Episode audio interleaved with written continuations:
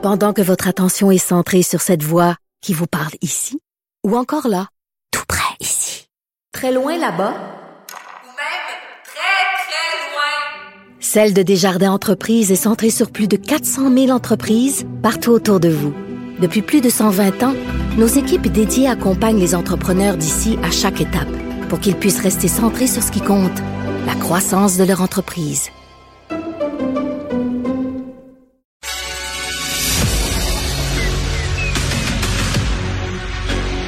Emmanuel Latraverse. J'ai pas de problème philosophique avec ça. Mario Dumont. Est-ce que je peux me permettre une autre réflexion? La rencontre. Ça passe comme une lettre à la poste. il se retrouve à enfoncer des portes ouvertes. La rencontre, la traverse, Dumont. Bonjour Emmanuel. Bonjour. Alors Pierre Poilièvre qui est en tournée, dit-il, pour préparer sa rentrée parlementaire euh, et qui est en tournée au Québec ces jours-ci. Oui, je pense que c'est un gros, euh, c'est un gros changement de cap qu'on est en train de voir de la part de Monsieur euh, Poiliev depuis le début de l'année. Déjà la semaine dernière, oh miracle, il a fait un point de presse dans le foyer des communes avec la presse parlementaire, un nid pour parler Il et il a des questions. Ouais, mais on a fait un autre tout à l'heure, à Montréal. Puis il s'est pas engueulé. Puis là, il est en tournée. Euh, je pense qu'il y a comme une prise de conscience chez les conservateurs que c'est beau rafler, là, tu sais, la course à la direction, puis mais à un moment donné, les, les gens à l'extérieur des cercles militants euh, ont une image presque caricaturale de qui est Pierre Poilievre. Et comme il est quelqu'un de polarisant, ben c'est en train de devenir un frein euh, à la capacité du parti d'élargir ses appuis parce que les seules choses que les gens entendent M. Poiliev dire à la télé, c'est inflation, juste inflation. Euh, puis là, il y a le souvenir des camionneurs puis la crypto-monnaie, tu sais. Alors, malgré tous les efforts pour développer un discours plus large, plus nuancé, plus euh, empathique, je pense, comme politicien, mais il n'y a rien de ça qui transperce le mur euh, habituel des médias parce que M. Poiliev, jusqu'ici, ne s'adresse qu'à ses partisans. Alors, c'est dans cet angle-là, je pense, qu'il faut voir cette tournée au Québec.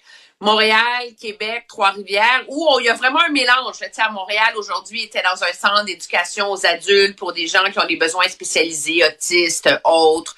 Euh, il a rencontré les, les chambres de commerce. À Québec, il va rencontrer un centre de violence contre les femmes, euh, puis des gens d'affaires. Donc, pour vraiment essayer de d'élargir, si on veut, euh, le spectre qui lui est connu.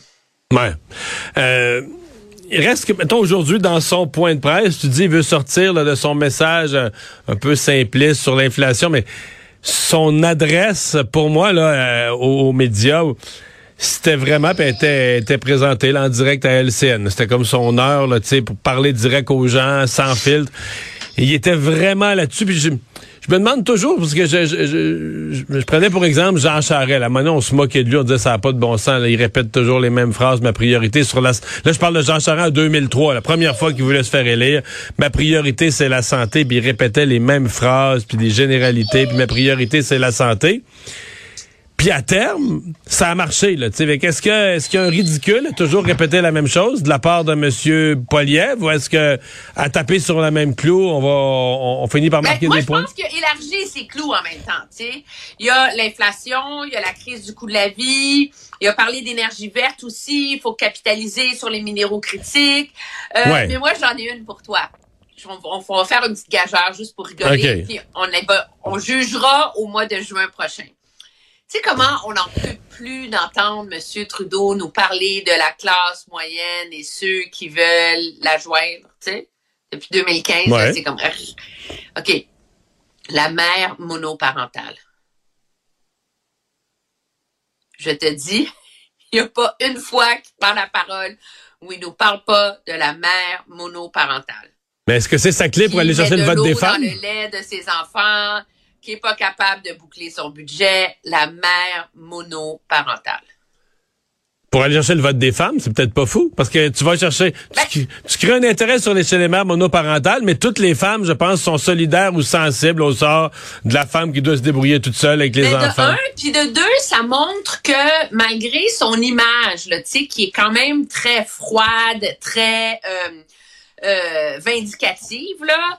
Euh, je pense que le but c'est de montrer qu'il est quelqu'un qui a un, un cœur, qui se préoccupe euh, du sort des petites gens, du sort du monde qui en arrache dans la vie là. Et c'est comme si cette, cette idée de la mère monoparentale qui est pas capable de s'occuper de ses enfants, qui est pas capable de les nourrir, qui est mais là, là, c'est en train de devenir l'espèce de son, son argumentaire euh, de base. Là. Donc, à cause de l'inflation, il faut qu'elle mette du lait, de l'eau dans le lait. Mais c'est pas gros ça. Ça, je t'arrête là-dessus. C'est pas gros. Moi, je l'entends. À chaque fois, je viens comme mal. Je me dis, ouais, c'est sûrement que c'est arrivé, qu'il y en a une ou deux qui l'ont fait, mais est-ce que c'est généralisé, sérieusement, Emmanuel, est-ce que c'est généralisé au Canada que des mères de famille rajoutent de l'eau dans le lait parce qu'ils sont trop, trop cassés? Je sais pas, mais c'est un de ses défauts aussi. Au, au Canada anglais, ça fait des semaines, puis il y aurait toute une chronique à écrire là-dessus. Non, mais il s'est planté avec l'histoire d'un gars qui a raconté une histoire de mariage à le Cuba. Le gars du mariage! Le gars du mariage à Cuba. Puis qui avait pas son passeport. Puis finalement, les médias au Canada anglais sont maintenant convaincus que le gars existe pas, que, que Poliev a inventé une histoire. Mais non, mais Mario, il prétend avoir rencontré un gars à l'aéroport. Le gars est à l'aéroport, pas de passeport, puis il espérait avoir son passeport à l'aéroport. Ouh! Il s'en va se marier à Cuba, mais là, son mariage. Puis sa, sa conjointe est déjà rendue à Cuba pour le mariage, mais Et là, lui. les invités. Hein? La conjointe, les invités sont à Cuba, puis il a manqué son mariage. Parce qu'il n'a pas eu son passeport, c'est de la faute à Justin Trudeau.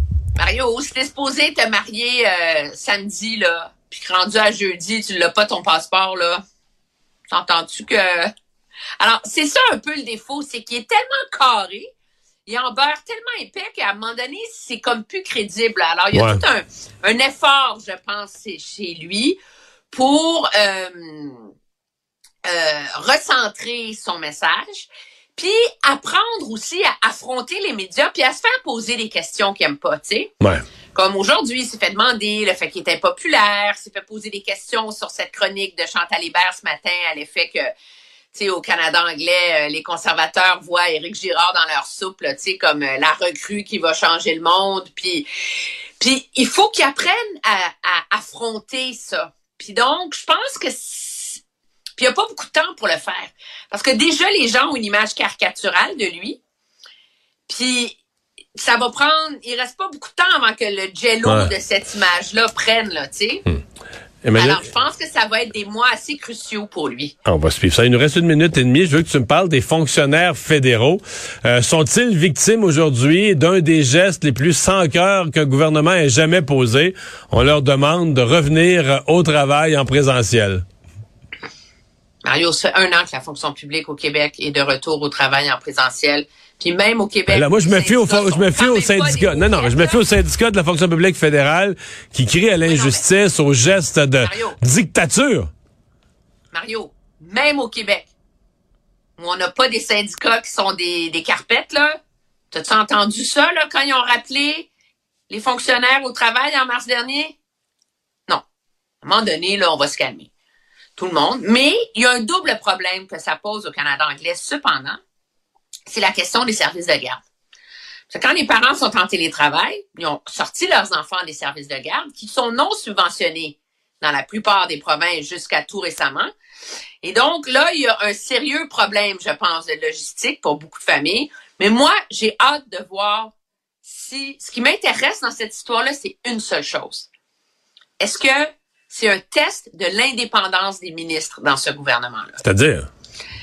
Est-ce que Mona Fortier, qui la présidente du Conseil du Trésor, va pouvoir tenir son bout face à la grogne, à la mauvaise presse, aux menaces de grève, puis à tout le reste?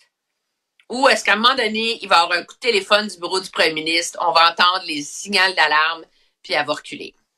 Alors, c'est un test très intéressant à ce chapitre-là sur si vraiment les ministres dans ce gouvernement-là ont les coups des franges. Bon. Mais je vois que t'es pas si attendri par euh, le cri des fonctionnaires qui voulaient pas retourner? Ben de un, je ne suis pas tant que ça. Puis de deux, moi, j'ai une vraie inquiétude là-dedans. C'est que dans le secteur privé, il y a plein d'études qui commencent à être faites autour de ça. hein. Et ce dont on se rend compte, c'est que généralement, c'est les femmes qui ne retournent pas en présentiel et qui restent à la maison parce qu'elles sont là pour accueillir les enfants après l'école, etc., etc. Et il y a des grandes craintes à l'effet que ça devienne un frein à l'avancement. À leur des promotion, absolument. Ouais. à leur promotion parce qu'on le sait, des boss, ils donnent des projets spéciaux au monde qui ont sous les yeux. Puis si Non, c'est juste les gars, Non, puis si personne te connaît, tu es toujours en Zoom, veux dire, à un moment donné, on pensera pas à toi pour une promotion, pour un chef d'équipe ou quelque chose comme ça, c'est bien certain. alors peut-être que pour l'inclusivité de la fonction Oh! publique, c'est mauvais. Merci, Emmanuel, à demain. Au revoir.